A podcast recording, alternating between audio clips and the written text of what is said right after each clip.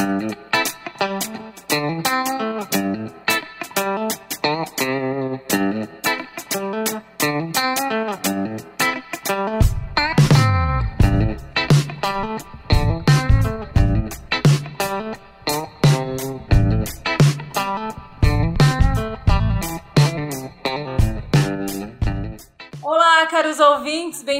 mais um Astrologuês, podcast de astrologia. Esse é o episódio de número 23 e hoje a gente vai falar sobre o mapa astral do Karl Marx.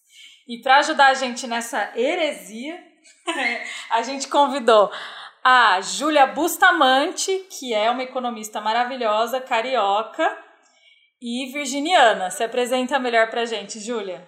Bem-vinda. Olá, Tamires. Obrigada. É, sou Júlia, como você falou, sou economista, faço doutorado, enfim, sou virginiana, de ascendente Ares e. não sei, marxista.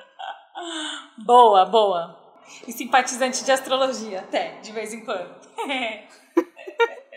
Vamos lá. Da onde que primeiro eu vou explicar para as pessoas da onde que veio a ideia de falar justamente do mapa do Marx além de ser uma afronta aos queridos amigos marxistas que tanto implicam comigo pela, por causa da astrologia, é... que é o seguinte: desde dezembro, tá no, no, no movimento né, celeste, Júpiter entrou no signo de Capricórnio. E ele fica no céu, tá todo mundo recebendo essa influência dele. Então, só para citar um exemplo, tipo, é, o fato dele estar tá no céu agora, ele influencia a gente, influencia, por exemplo, a revolução solar de todo mundo. Então, quando as pessoas falam, ah, vou fazer a revolução solar e tal, aonde que vai estar tá Júpiter? Todo mundo necessariamente está com Júpiter da revolução solar em Capricórnio. Então, é assim, isso influencia individualmente e coletivamente, né? Outro fato é que ele estava no ascendente do, desse ano, do ingresso do Sol em Ares, né?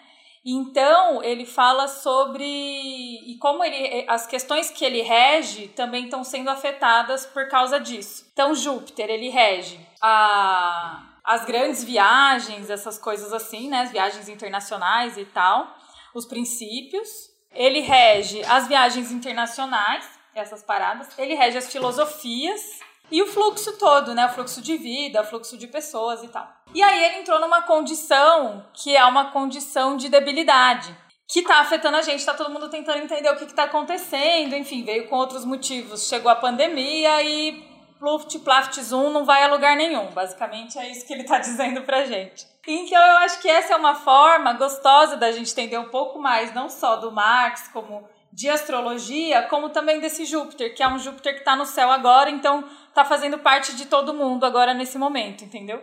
E aí, é, o que eu queria que você ajudasse a gente é falando um pouco sobre quem é essa figura, assim. Acho que seria legal começar falando sobre como Marx chegou na sua vida, se você se lembra disso, assim, esse momento impactante. E. ou não, né? Mas eu acredito que sim, já que você se tornou marxista. Então, é isso. Queria saber como é que ele chegou na sua vida, em primeiro lugar. É, bem, assim como eu sou filha de astróloga. É verdade. E por isso a astrologia chegou na minha vida. Eu também sou filha de um marxista que foi do PCB e que sempre me influenciou muito, assim. Mas acho que é, o Marx entrou de verdade na minha vida quando eu estava no colégio e comecei a me meter aí com os estudantes é, revoltados. Fui do Grêmio Estudantil. E aí, enfim, acho que mais diretamente, meu colégio foi muito responsável por isso. Acho que tanto pela composição social que ele tinha, pelo histórico dele, quanto por eu ter ali me envolvido com uma luta estudantil que foi se desenvolvendo, né, para uma visão mais ampla. Uhum. Foi ali que o Marx apareceu mais diretamente. Massa. Ele é um cara que ele produziu muito, né?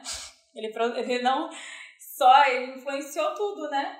Ele é uma pessoa que influenciou pra caramba, mas que na verdade é, é uma pessoa que tá tão distante, né, temporalmente da gente, eu estou vendo aqui, ele nasceu em 1800, 5 de maio de 1818. Você saberia dizer alguma coisa da vida dele, assim, alguma curiosidade que você lembre da biografia dele? Cara, eu acho que, bem, o Marx ele nasceu numa família judia, né, num momento onde isso era uma grande questão ali, né, na na Alemanha, naquela região da Renânia, sei lá, que ele, que ele vivia, é, com um Estado muito, muito opressor. A família dele teve que se converter, né? O pai dele teve que se converter ao protestantismo para poder seguir praticando a profissão, porque como judeu ele não poderia participar. É, então, Marx vem ali de uma família é, meio de profissionais liberais, assim, mas ele é muito influenciado pelo pai dele. Começa a estudar, né? Aí vai mais para uma linha do, da literatura, para o direito, e aí vai parar na filosofia. Enfim, escreve em jornal. Bem povo de humanas, né? Múltiplas. Sim, eu acho que a gente fica tentando ver o Marx com o olhar de hoje em dia, né? Então, acho que, pelo menos hoje, eu tenho essa impressão. Por exemplo, eu, ah, agora na economia a gente vai estudar o Marx economista, aí nas ciências sociais a gente vai estudar o Marx sociólogo, é, e aí no direito a gente vai ler, sabe? E eu acho que ali naquele momento é, a gente é um pouco anacrônico, né? De tentar impor essa divisão é, tão diretamente ao momento dele, né? O Marx é um cara da da teoria social e principalmente da praxis, né? Então acho que ele não cabe tanto numa caixinha é, que nem a gente divide hoje, né? Não só ele, como outros caras da época dele, assim. Uhum. Eu acho que. Acho que até a divisão, assim, desse. Depois outros marxistas, marxistas vão trabalhar bastante nisso, né? A própria divisão das, das, da, do conhecimento em disciplinas é já é uma contradição com Marx, né? Porque já é um mecanismo de dominação, né? Mas então, é, você falou uma palavra aí que eu acho que é importante para entender ele. Eu queria que você falasse um pouco melhor assim sobre o que, que, que você entende sobre isso, assim a questão da praxis, né? Que eu acho que é tão importante para ele. Ele é um cara da praxis. Como assim? O que, que é essa palavra? Ah, o Marx é isso. Ele vai se envolver com a galera da filosofia, né, com os hegelianos, e ele é muito influenciado por isso. E ele se insere, né, do quadro do que é filosofia, ele é muito influenciado pelo que é filosofia alemã, totalmente, né? Mas ele é um cara que tem uma pegada muito crítica em relação a isso, e ele de certa forma vai romper com tudo isso, né? Então ele é ele é o cara que falou que os filósofos tentaram interpretar o mundo, quando na verdade a parada era mudar o mundo, transformar o mundo, né? É muito mais do que interpretá-lo contemplativamente. Então, se a gente pode entender o marxismo como uma filosofia, eu acho que com certeza é uma filosofia da praxis, né? É uma filosofia que é perpassada por teoria e prática, uhum. né? E acho que é isso que ele tenta trazer ali, fazendo umas críticas bem pesadas. A galera que também influenciou muito ele, né? É, é uma treta. É interessante isso, né? Porque a gente vai buscar essa postura no mundo. Quer dizer, no mundo dele, né? No, no instante que ele nasceu. Então, o Marx ele nasceu nesse 5 de maio de 1818, às duas da manhã, em Trier. Eu não tenho a menor ideia de como fala isso em alemão. Na Alemanha. E aí.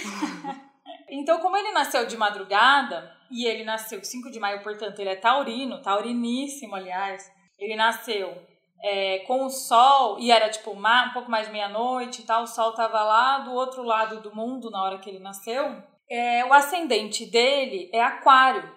Então, o signo que estava ascendendo no horizonte era aquário. Então, eu acho muito legal quando você fala, ah, ele foi tretar, foi se opor a todo mundo, né? Porque isso é até uma piada meio pronta, tipo, ai, beleza, chegou o aquariano, né? O ascendente, essa pegada ascendente em aquário, porque o ascendente é a primeira coisa que a gente percebe sobre a pessoa, né? Porque é o start. É o start dela na vida. Então o começo já é treta, assim. Fico imaginando ele no começo dos textos, ele já tum, sabe? Já chegando com uma. É, não, e uma treta, eu acho, uma coisa que eu admiro muito, é uma treta muito irônica, muito Sabe, é uma crítica muito pesada, mas cheia de ironia, assim, cheia de gastação Sim. mesmo, sabe? Eu acho isso bem interessante. E eu acho que tem essa pegada aquariana de se opor e tal, né? E depois a gente vai relacionar aquário com a revolução, a gente pode até discutir isso para astrologia tradicional, não é bem assim e tal. Mas, mas ele é uma pessoa. Mas aquário tem uma característica legal porque Aquário é um signo de ar, que ele é muito pensante, então, né, muito intelectual, assim, é um signo muito da intelectualidade e ele também é um signo fixo. Então ele é um ar tipo fixo. Então ele é uma pessoa, eu acho que isso traz também. O Marx ele tem uma coisa muito fixa no mapa dele. É, ele devia ser uma pessoa bem. A única coisa que ele tem mutável no mapa dele que é importante é Saturno, mas de resto é tipo tudo fixo ou cardinal, assim, ele devia ser uma pessoa extremamente cabeça dura, assim, sabe? Tipo, pior lado de todo, assim. Porque ele permanece, mas isso é um lado muito legal, porque é isso, tipo, o cara faz uma obra, além dele ser excepcional, ele faz uma obra que permanece, né? Tipo assim, é uma leitura que não é uma leitura da realidade efêmera ou datada, né? É uma leitura da realidade que até hoje é útil. Acho que esse que é o grande lance, né? Porque a pessoa é fixa, ela é assim, todo mundo que tem ascendente fixo, ou seja, aquário, touro, escorpião ou leão, tem isso como característica, fazer coisas que ficam. Elas fazem, tipo, textos que ficam, sabe? Quando a gente lê um texto e, tipo, aquilo fica na nossa cabeça, tipo, tem, é, é, tem essa característica muito forte. E sobre isso da briga com os filósofos, eu fico pensando se a briga dele não era com a própria filosofia, sabe? Tipo. Sim. Com a teoria, entendeu? Tipo, com, com a teoria pela teoria, assim. Me dá a impressão de que ele tem uma, uma, uma implicância com isso. Não sei se, se a minha impressão tá certa. Não, acho que tá. Acho que o Marx vai fazer uma, uma crítica radical. Cara, assim, é, pegando, por exemplo, em relação à economia, né? O Capital, ele se chama A Crítica da Economia Política, né? O subtítulo do Capital.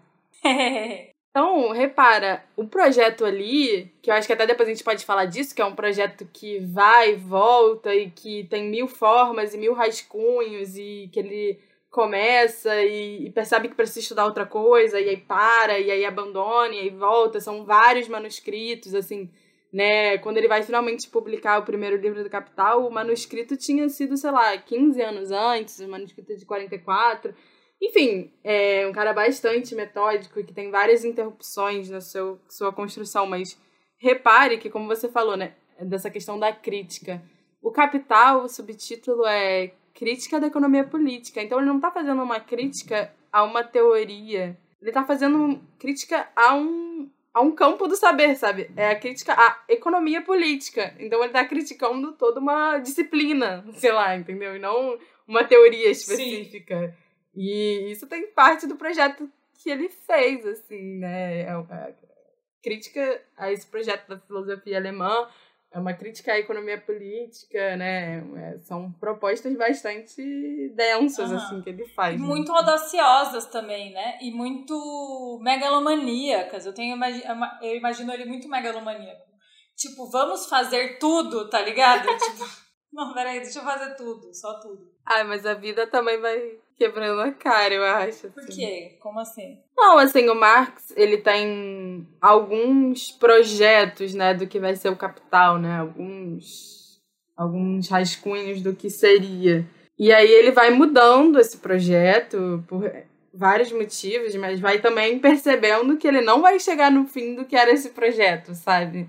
Então, no final das contas, ele publica o livro 1 em vida e o livro 2 e o livro 3 que a gente tem acesso já é o Engels que publica, quando Marx já morreu, a partir de um próprio trabalho que o Engels faz em cima de manuscritos inacabados, né? Então eu acho que também, além desse projeto ficar como um projeto inacabado, né? Não existe esse Marx perfeitinho é, que resolveu tudo e que deu conta de tudo, nem para ele próprio, então fica um projeto inacabado e fica um projeto que tem vários começos, várias interrupções, que tem vários rascunhos e que ele mesmo vai percebendo que ele não vai conseguir dar conta daquilo uhum. tudo. Isso é muito interessante pensar no fim dele, sabe? Porque porque, tipo, tem duas casas no mapa da gente que fala sobre os nossos feitos, aquele, aquilo que a gente fica reconhecido por. E tem uma outra casa que fala sobre os nossos fins, que é, tipo, realmente o produto que sobra depois que a gente morre. E no caso do Marx, você falando agora, me lembrou de que o meio-céu dele é em Sagitário.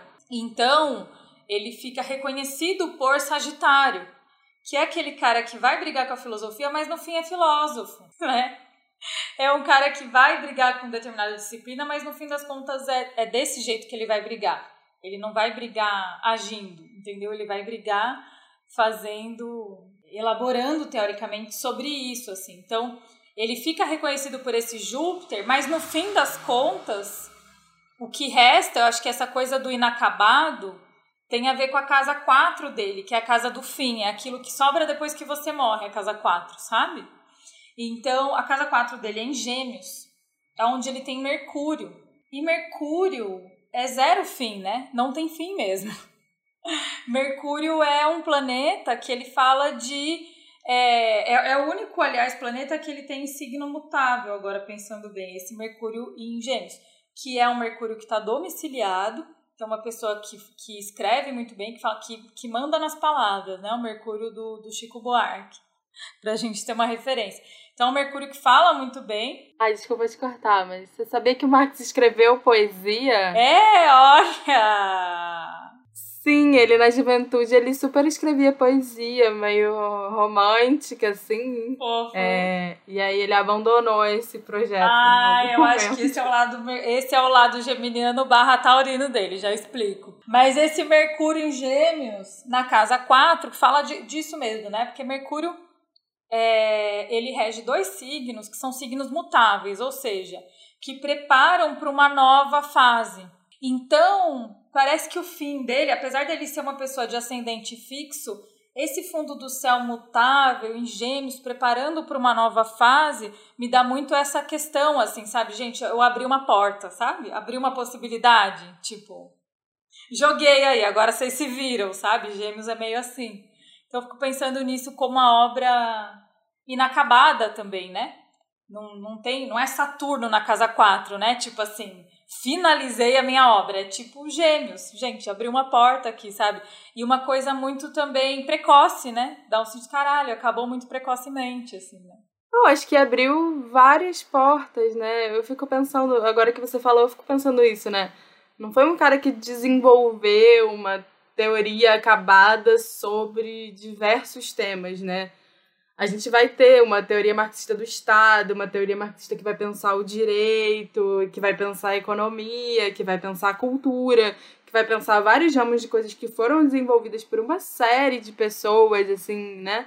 É, e que são várias portas que ele foi deixando aberto, uhum. vários, enfim, ganchos que não necessariamente ele arrematou, mas que que existe, assim, né? Porque, de fato, o projeto que ele fez era um projeto maior do que uma vida humana, né? uhum. né? Maior do que uma vida humana, ainda mais de alguém que, enfim, que vivia em condições precárias, né? Que, que sofreu com a pobreza, etc, né? Uhum. Essa, essa coisa do projeto megalomaníaco que não cabe numa vida humana, ela me lembra muito Júpiter, porque Júpiter é de todos o mais sobre-humano de todos os planetas, eu acho, sabe? Apesar de Saturno estar até mais longe da gente do que Júpiter, Saturno fala de uma coisa que é o limite, que a gente se, acaba se conectando muito, né? A morte, o tempo, limi, os limites, né? Da, dessa condição humana.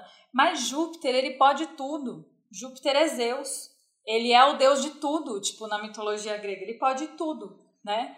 E eu acho que esse Júpiter, ele é importantíssimo no mapa do Marx, assim. Ele rege os feitos dele, né? Uma pessoa que tem Júpiter regendo a casa 10 é uma pessoa que pensa em grandes feitos, que quer fazer grandes feitos, né? Mas que está num signo que é de Saturno. Então, isso fica. quer grandes feitos, mas esses grandes feitos estão debilitados, estão limitados, estão. Né, estão pensando, até o próprio grande feito, ou até a própria filosofia, já que Júpiter fala dessas teorias da filosofia, está num signo que é um signo de prática, por isso que eu te perguntei da praxis. Aí a gente chega no que é esse Júpiter. Porque a questão desse Júpiter é que ele tá, tipo, assim, astrologicamente, ele está na bad. Entendeu? É um Júpiter, tipo, humilhado mesmo. Porque ele é Zeus, ele é aquele que tudo pode, só que ele tá na roupa do limite. Então eu fico pensando, Marx, nossa, vai dar para fazer tudo, só que não dá. E fico pensando, tipo, no Marx, caramba, vamos fazer uma teoria, só que a teoria não basta, vamos fazer a prática, né? Vamos fazer uma teoria da prática. Porque Capricórnio, ele é muito técnico. né? Então é um Júpiter pensando na técnica, é um Júpiter pensando na prática. E eu, eu acho que ele simboliza muito, o Marx simboliza muito esse Júpiter, sabe? Nesse sentido. De que é alguém que que está pensando nas possibilidades de mudança, pensando nisso de Júpiter, olha, a vida pode ser abundante, pode dar bom, entendeu? Só que não está dando. Então ele tem noção, ele não se torna um romântico. Uma pessoa com Júpiter em Capricórnio, acho muito dificilmente, mesmo com todo esse touro, é, vai ser uma pessoa muito viajada romântica, sabe? Tipo, porque ele tá com essa noção da escassez na cara dele. O ascendente dele é regido por Saturno, o Saturno dele tá no signo de Júpiter, mas um Júpiter que tá no signo de Capricórnio, que é o signo que fala da escassez, da miséria, da carestia, do não vai ter, entendeu? Mas dos limites necessários também. Por isso que eu penso, penso nisso, sabe? Porque, tipo, um Júpiter, apesar dele ser o grande benéfico, um Júpiter pode ser uma grande empresa, por exemplo. Algum, um, uma pessoa que. Uma pessoa não. Uma empresa, ou, enfim, uma corporação que não tem limites para sua dominação, para sua gula. O pecado de Júpiter é a gula, né? Então esse Capricórnio olha para isso e fala, cara, não, tem que ter limite, entendeu? Para, uma pessoa não pode ser gulosa assim, tá ligado? Tipo, nesse sentido de, de dominação, né? Mas é um Júpiter humilhado, e por isso que eu fico pensando na teoria dos de baixo, sabe? Dos trabalhadores do mundo univos, assim. Ah, com certeza. Acho que primeiro eu fiquei matutando, assim, que você falou um pouco sobre essa questão da praxis, né? E sobre talvez esse lado aquariano, assim, que eu não sabia. É, eu fiquei pensando muito uma pessoa que, que morre sem, sem pátria, assim, né? Sem lugar, uma pessoa que, que se envolveu mesmo numa militância política, além de ser. Por isso que eu acho que, sabe, filósofo ou economista é, ou sociólogo, não sei, não faz juiz, sabe? Porque é uma pessoa que estava ali, que se meteu na primeira Associação Internacional dos Trabalhadores, que disputava, que tem vários textos que são de disputa de opinião política dentro do movimento operário, né? É, enfim, que por causa disso também é isso, foi expulso lá da França, foi para foi para Bruxelas, aí não podia se meter em política, aí se meteu em política, é, escreveu um manifesto, enfim, sabe, foi perseguido e, e, e foi, sabe? E, mas para quem isso eu acho que tinha um compromisso ali com o que ele produzia e com o que era o sentido militante da vida dele, assim, sabe? E aí, sobre essa questão que eu viajei um pouco numa coisa que você falou antes, né? Mas eu tava parada pensando. é, fala. E sobre essa coisa do, dos de baixo, assim, né? É, eu acho que o caminho do Marx para chegar aí, ele é muito é muito múltiplo para chegar nessa teoria que ele desenvolve.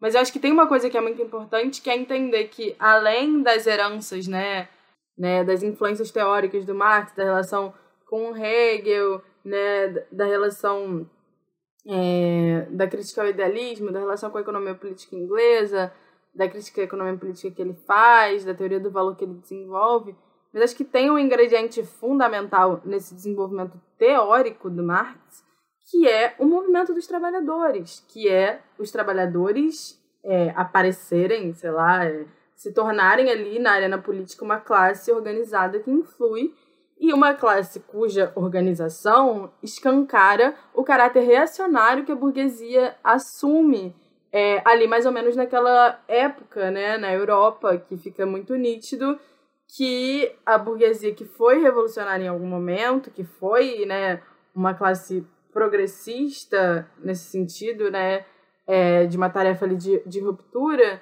com relações feudais, etc., que ela é conservadora, que ela vai lutar com unhas e dentes para manter é, esses privilégios e que, afinal, o seu projeto de igualdade, fraternidade, liberdade, ele era, enfim, mais ou menos, até certo ponto. Ele era assim, já tá escrito numa frase bonita, não era de verdade, não era exatamente isso que a gente estava querendo. então, o que eu queria dizer é, a, isso que você estava falando, né, dessa teoria dos de baixo e dessa parada, é como a concretude, é como a prática política dessa classe dos trabalhadores, no movimento que ele atuou, que ele se inseriu, influencia muito a teoria dele, entendeu? Isso é um ingrediente fundamental ali naquele caldeirão. Ou seja, não teria um Marx se não tivesse essas lutas de classe, sabe? Eu acho que isso é bem importante para ele. Aham, uhum. sim. E eu acho que é legal pensar no mapa como também é, a capacidade dele de se conectar a, a esse lado loser, a esse lado dos de quem tá perdendo, a esse lado de quem tá embaixo, entendeu? Eu vejo uma coisa assim, que é uma combinação no mapa dele entre um Saturno forte, também esse Júpiter no signo de Saturno, Saturno regendo o ascendente. Então, é, e Saturno fala sobre isso, os limites, a escassez, a fome, entendeu? Todas as, a, a miséria humana, assim, né? Os trabalhadores bem de baixo mesmo, porque ele rege os trabalhadores é, rurais, ele rege os trabalhadores mais fodidos, os trabalhadores é, que sofrem preconceitos também, tipo lixeiros e, e coveiros, entendeu? Tipo, é essa dinâmica, assim. E, e o Marx, no mapa dele, ele é o próprio Saturno. Então ele tem uma coisa que é disso, também o fato do, do Marte e do Júpiter dele estarem em queda, os dois. Então tem vários desajustes, entre aspas, no mapa dele, que eu acho que me levam a, a, a crer que essa conexão dele vem não só da prática, porque às vezes a pessoa sente isso na prática e não necessariamente ela se conecta a isso, né? Às vezes ela tem a chance de sair, ela sai e foda-se, entendeu? A vida é mais, a vida é abundância. Vem até essas crenças de meritocracia, né? Pode vir da pessoa, né? Para justificar, não, se você for vai dar certo e tal. Só que ele não, ele se conecta a essa dor de uma maneira que ele fala, cara, a gente precisa organizar muito para dar certo, entendeu? tipo assim, porque tá muito cagado. E, tipo, quem tem um mapa, assim, muito com, com muitas debilidades fortes também é o Bob Marley, por exemplo. Só que o Bob Marley é muito mais. Tipo, você olha o mapa dele e fala, Jesus, como que essa pessoa chegou onde ele. Né? Não é sobre sucesso ou não sucesso, é sobre aonde está a conexão emocional dele. E o Bob Marley levou isso, cara. Tipo, a cultura afro-caribenha fudida pro mundo, entendeu? Tipo assim, é uma coisa muito desse lugar. Ele não. Ele levou isso no holofote, né? Então eu vejo assim, é, na escrita do Marx, isso, essa, essa força dos trabalhadores vindo junto, sabe? Então, beleza, então vamos, vamos levar isso para um holofote, vamos, vamos fazer, vamos fazer acontecer, né?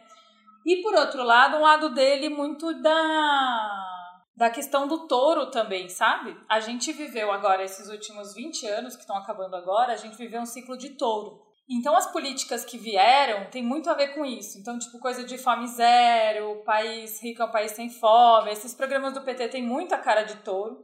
Vários políticos que vêm, que foram formados nessa onda, têm lua em touro, que é uma lua fortíssima. Então, o Boulos tem a lua em touro, o Freixo tem a lua em touro. Tem vários políticos que estão tipo, né, buscando esse lugar, assim, as grandes referências tem no em touro. São pessoas que estão pensando nisso, estão pensando em, tipo, cara, as pessoas precisam de casa, entendeu? Sim. É, tipo, é muito básico, assim. Touro é muito simples. Sim. Foi, galera, assim, seria bom se as pessoas tivessem o que comer, entendeu? Tipo, sei lá, sabe? É, assim, o básico, né? E o Marx tem três planetas em touro, né? Então tem um lado aí romântico mais prático, porque touro é romântico, mas é um signo de terra. Então é um signo que não é romântico brisão, é, é romântico tipo, cara, vou cozinhar, vou fazer o almoço, sei lá, não que ele fizesse, né? Mas assim, é, é um romântico mais prático, né? Total sentido. E acho que faz sentido do Marx enquanto um cara que questiona os fundamentos, né, da produção da vida, né? Tipo, como a gente se organiza para produzir a nossa vida. Porque o cara tá pensando, você tá pensando, cara, humanidade natureza, humanidade humanidade. Tipo, como a humanidade se relaciona com a natureza né, não humana para se produzir, para produzir a sua existência, como se relaciona entre si para produzir a sua existência. É tipo uma coisa muito, sabe, aterrada mesmo, né? É uma coisa assim. E é muito touro aquário isso, né? Porque, tipo, como a, a, o ser humano se relaciona com a natureza, porque, a, tipo, é, touro é muito carpe né? É, eu quero uma casa no campo, é a lua da Elis Regina. É, tipo, uma coisa muito prática, assim, eu quero uma casa no campo, eu quero, tipo, né, vamos plantar e tal. É, e a coisa aquariana também, que é, tipo, a relação do humano com o humano. E também de pensar, tipo, o que que diferencia, então, o humano dos outros animais? Sim. Né? E no cerne da coisa, né? Touro é muito simples, então eu fico pensando dele, cara, na verdade tudo isso que eu tô pensando é muito simples. Eu fico pensando, na cabeça dele tava tudo muito simples. Porque touro é simples, entendeu? tipo, não tem o que muito. Não, e, e é, né? Tipo, porra, o Marx compra uma briga lá com religião, compra uma briga com várias paradas.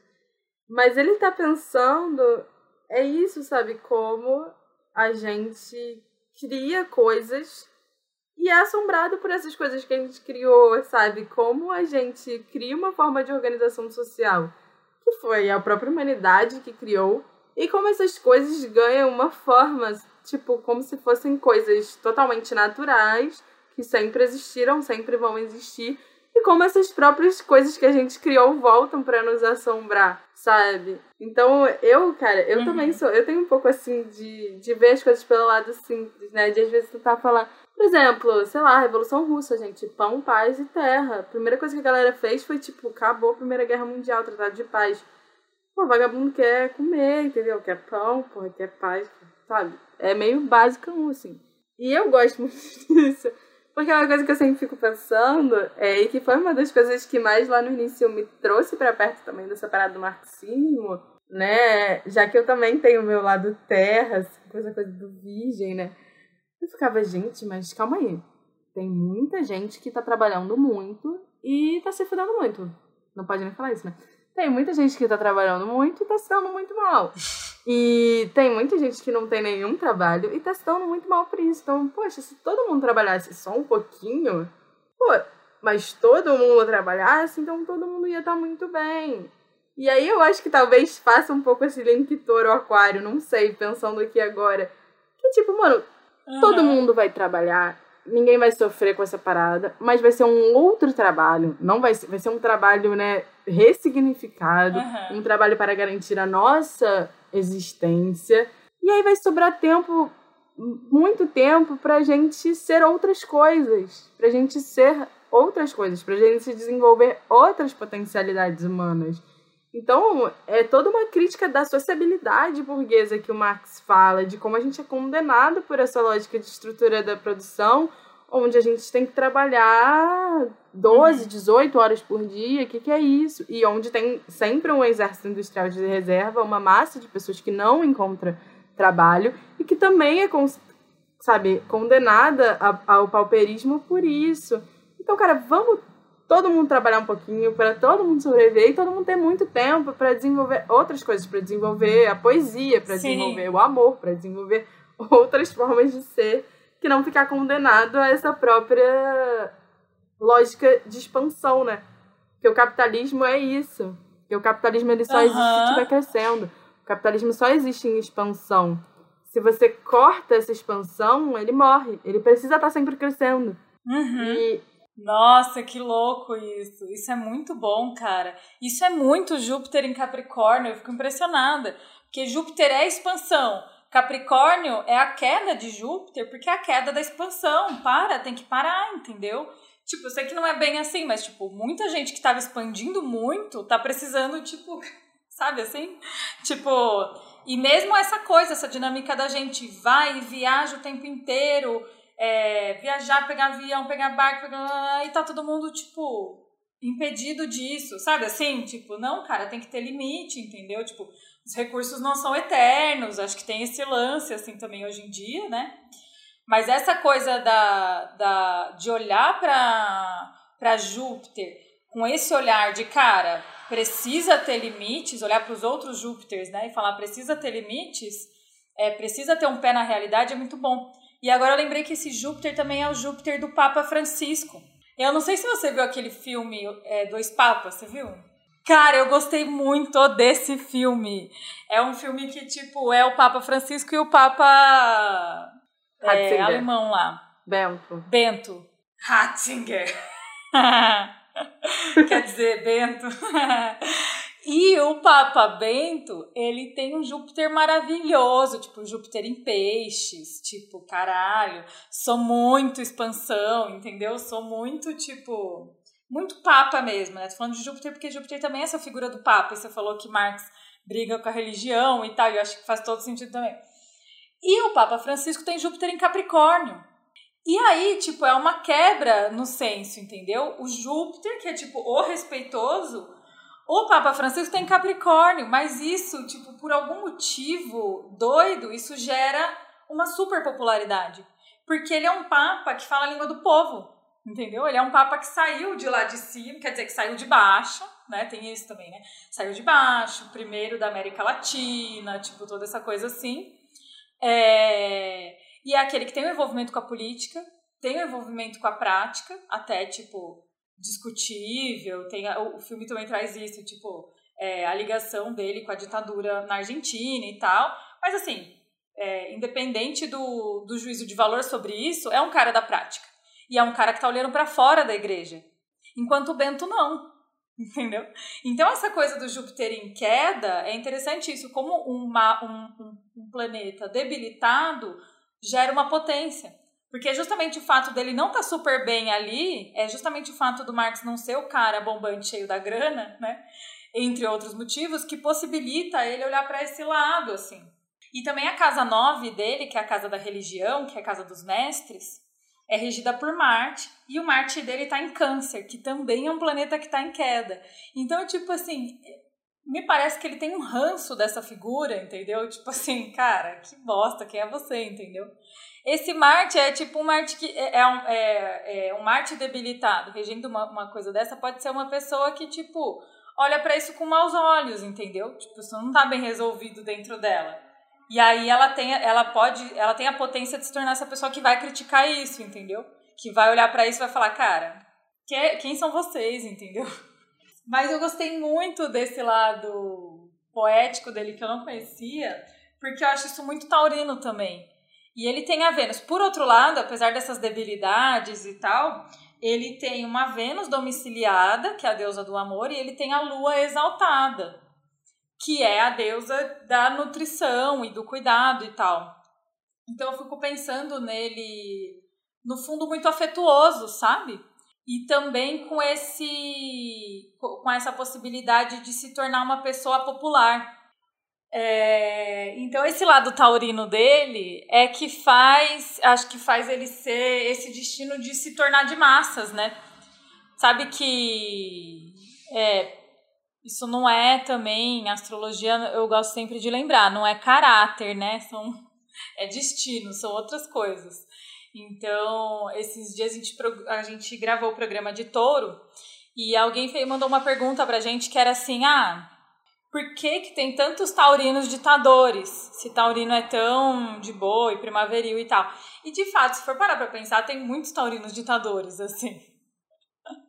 taurino pode ser horrível, mas eu acho que o que tem também em comum entre os ditadores, além da taurinice, esses ditadores no caso, é que eles são extremamente populares, né? A pessoa não se torna ditadora à toa. A gente está vivendo isso na pele agora, né? Essa coisa, tipo, da pessoa, por algum motivo obscuro, louco, ela mexe com a profundeza dos outros, né? Ela move paixões. E eu fico pensando nisso, no Marx como alguém apaixonante, também que gera portanto, né, gera muito amor e gera muito ódio em outras pessoas. Mas, de qualquer maneira, é, mexe no âmago, sabe? Mexe profundamente, assim, com as paixões profundas das pessoas e tal. Esse lado taurino de exaltação da lua, né? Porque a lua é a relação. O Lula, por exemplo, tem a lua em câncer, uma lua domiciliada, tipo, ele mexe com o que há de profundo nas pessoas, também mobiliza paixões e ódios, né? Então, a lua ela tem um pouco disso assim também, essa coisa canceriana, barra taurina, que vinda da lua. Né?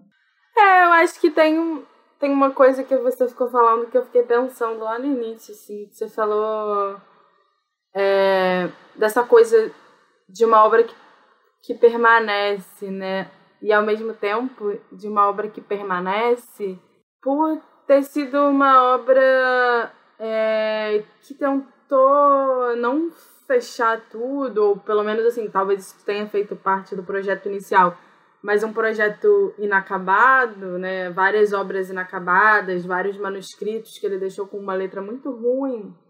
é, enfim, que dificultaram muito o trabalho de historiadores como você, ou de, enfim.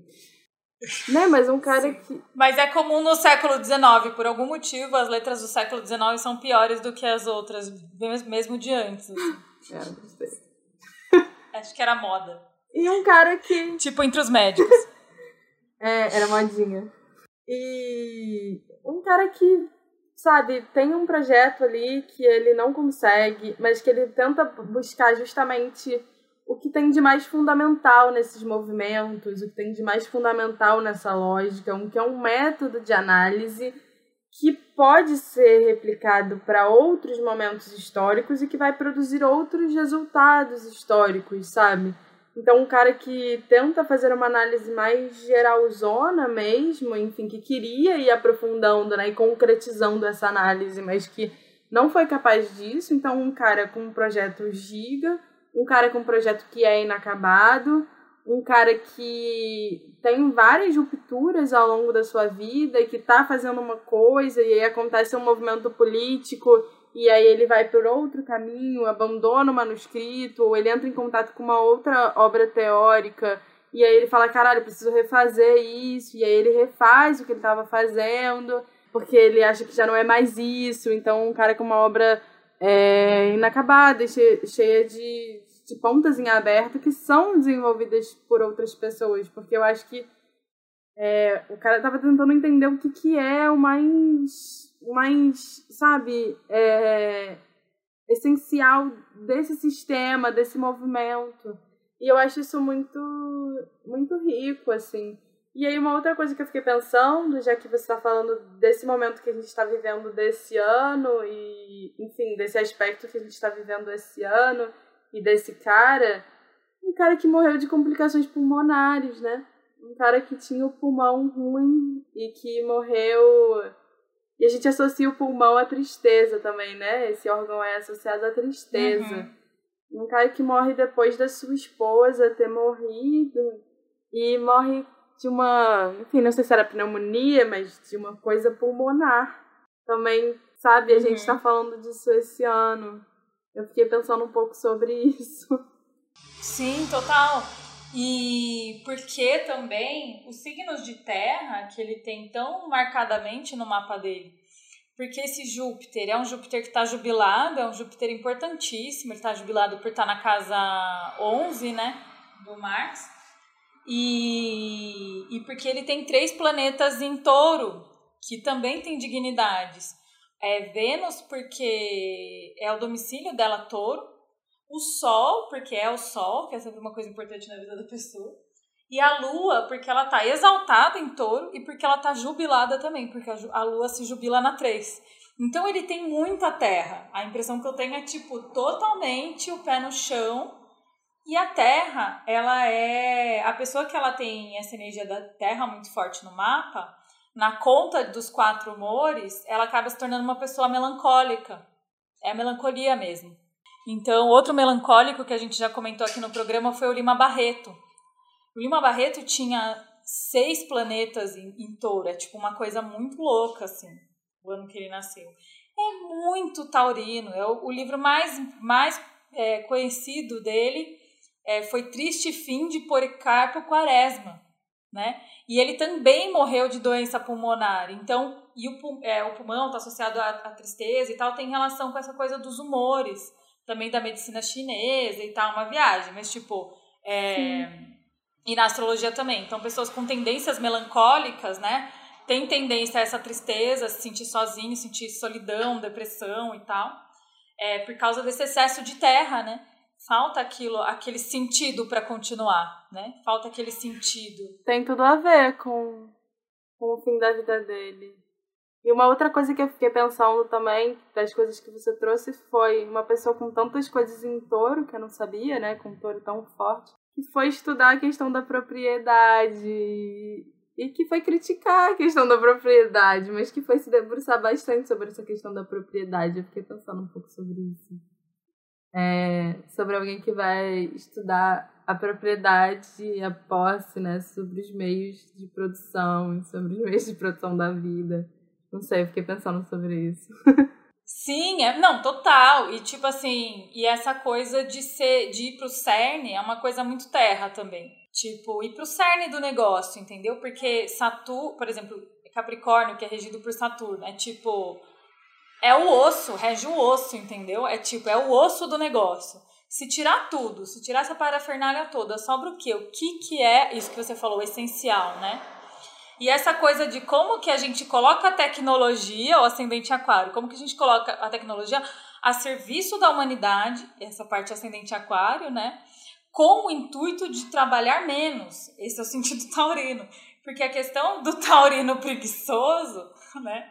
Que a gente pode estereotipar, fazer piada com isso, na real é um lance mais tipo, cara, pra quê, entendeu? É tipo, é uma questão é, de contar energia. Entendeu? A vida é muito gasto de energia. Não, pra que, que assim, é um trabalho que é apropriado privadamente por alguém só porque essa pessoa tem a propriedade privada dos meios de produção. Então, é o, sabe, é o trabalho vivo contra o trabalho morto. E no capitalismo a gente é regido pelo esse trabalho morto. As pessoas são totalmente dominadas pelas coisas, sabe?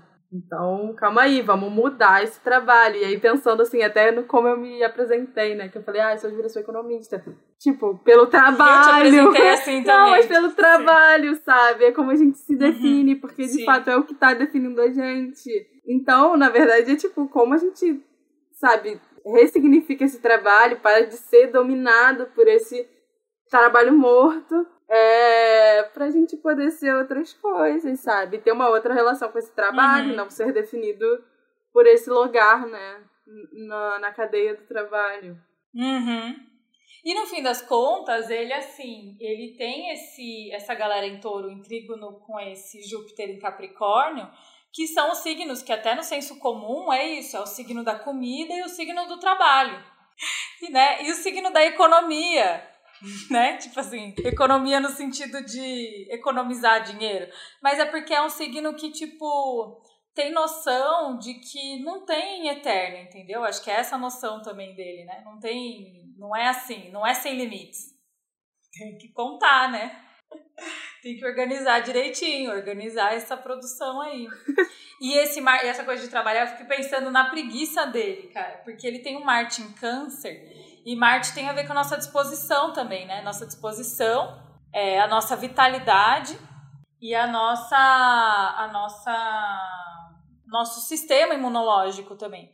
E ele tem o Marte em Câncer, que é o Marte em queda. Então, tipo, eu fico imaginando, nossa, cara, devia ser muito difícil levantar para ir trabalhar, sabe assim? E ainda eu vou trabalhar para outra pessoa, tipo, aí você faz as contas, é o taurino fazendo as contas, é muito simples na real, né? Caramba, você faz as contas tipo, e está tudo sendo levado para outra pessoa, assim. Mas ao mesmo tempo essa lua é em, em, em então todo mundo tem a lua na casa 3, a lua em câncer, a lua em touro, ou a lua na casa 3, no caso ele tem duas das coisas, né? É, ele tem uma lua exaltada e jubilada, então, tipo, ele, ele pensa demais, cara. É uma lua que pensa demais, pensa demais e escreve demais. Tem uma fertilidade também nele por causa disso. Nossa, ele escreveu muito. Tipo, vai fazendo. Vai fazendo, tá ligado? Sim, é uma pessoa que, tipo, vai. Cara, eu acho que, primeiro, muito definida também por esse trabalho intelectual, então, que rompe com ciclos políticos, rompe com pessoas que foram muito importantes na vida dele por causa do próprio desenrolar do trabalho dele, que vai levar ele para outras áreas uma pessoa, sei lá, que eu tava lendo que ele aprendeu russo porque ele precisava estudar sobre a questão da propriedade fundiária ali na Rússia. Então aí ele vai aprender russo para estudar sobre a questão fundiária na Rússia, vai pedir tem vários interlocutores, né? Ele tem muitas cartas com pessoas de, de, de vários países, de vários ramos. Ele morou em Paris, ele morou em uhum. Londres, ele também é, circulou ali, né? Ele teve muitas conexões assim com isso, né? Eu acho isso bem interessante. Que também é desse Mercúrio, né? Tipo, ligeirão, fazer os contatinhos. Cara, se eu não tenho força, se eu não tenho dinheiro, se eu não tenho. Ah, tanto é a relação dele com o Engels, né? E eu sempre pensei, assim, que o Marx era, tipo, um ranzinhos, assim, muito sério, muito marxista. Marxista não, porque ele não era marxista, ele mesmo falou isso, mas É, muito comprometido. E aí a figura do Engels na vida dele, né? Que é uma figura, pra mim, assim, pelo menos pelo que eu leio, né? Muito mais fanfarrona, muito mais de boas. Também é isso. Muito mais bem nascido, né? Muito mais com a vida muito mais ganha já. Acho que foi uma pessoa fundamental para sustentar ele, inclusive, né? Ajudando ele financeiramente, intelectualmente e sendo um grande parceiro, né? Que vem, que vem desse Júpiter também, sabia? Eu acho que que esse Júpiter aí, Júpiter de casa 11, quem tem Júpiter na casa 11 são pessoas que, tipo, é, tem muita moral entre os amigos, sabe? Então eu sinto que ele chegava. E aí eu acho que, tipo, acho que o Engels olhava e falava, nossa, pode crer, né? Tipo, ele, ele era meio conselheiro, assim, eu, eu sinto, sabe? Dos amigos, assim. Dos poucos que ele devia ter. Sim.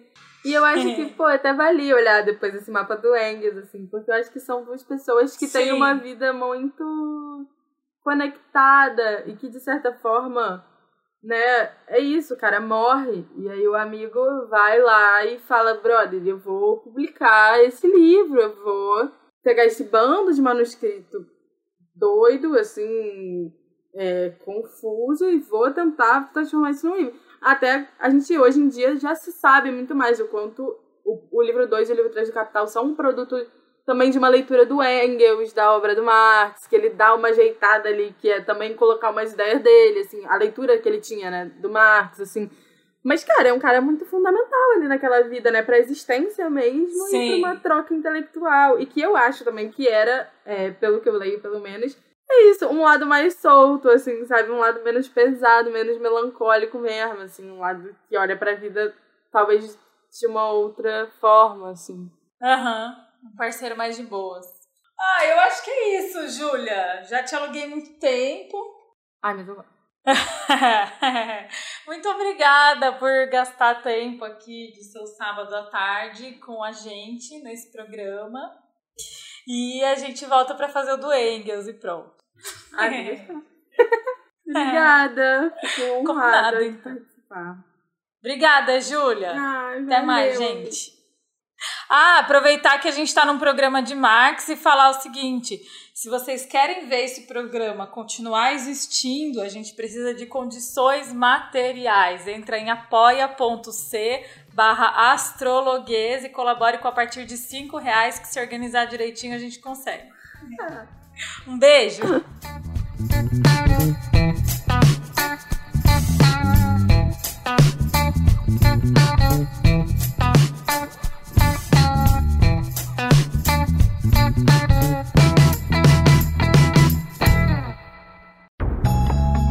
Este podcast foi editado por estopimpodcasts.com.br